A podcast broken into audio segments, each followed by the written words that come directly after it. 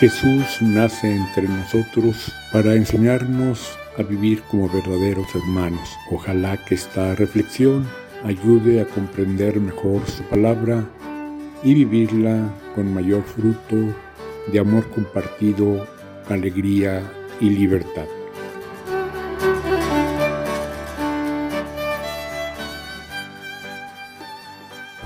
Jesús vuelve a aparecer a sus discípulos a sus apóstoles, a Pedro, y nos ayuda a profundizar el sentido de su resurrección con una serie de símbolos en torno al lago.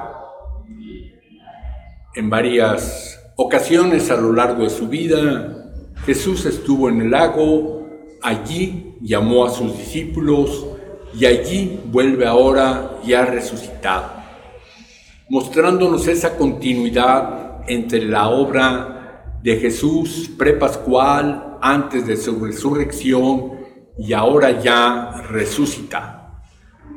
Pedro tiene discretamente un papel relevante, pero no de preponderancia, sino de servicio.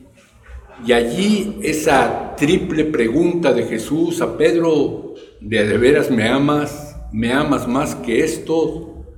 Pedro, ante la tercera pregunta de Jesús, responde con toda humildad, sabes que sí Jesús, eh, ya no lo voy a presumir, no pretendo un liderazgo impositivo, sino de servicio, te voy a seguir.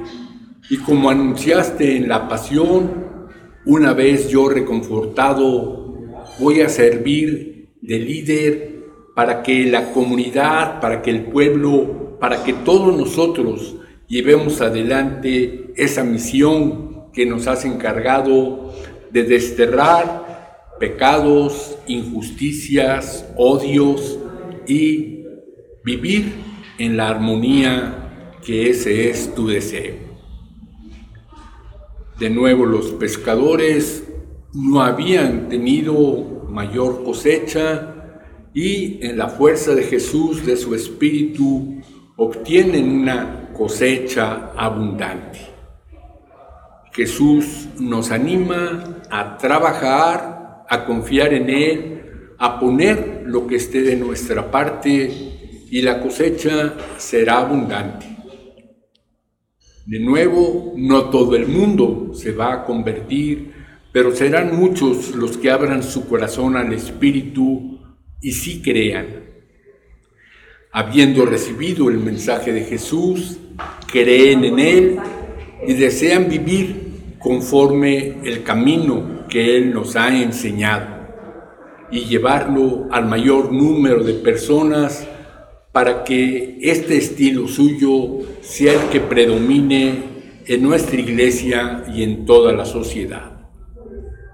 Que lo vayamos comprendiendo y ahora en este tiempo pascual, trabajando de una manera sinodal, como nos está insistiendo el Papa Francisco, en este sentido comunitario, de comunión, participación, con esa misión hacia toda la sociedad, todos los pueblos. Amén.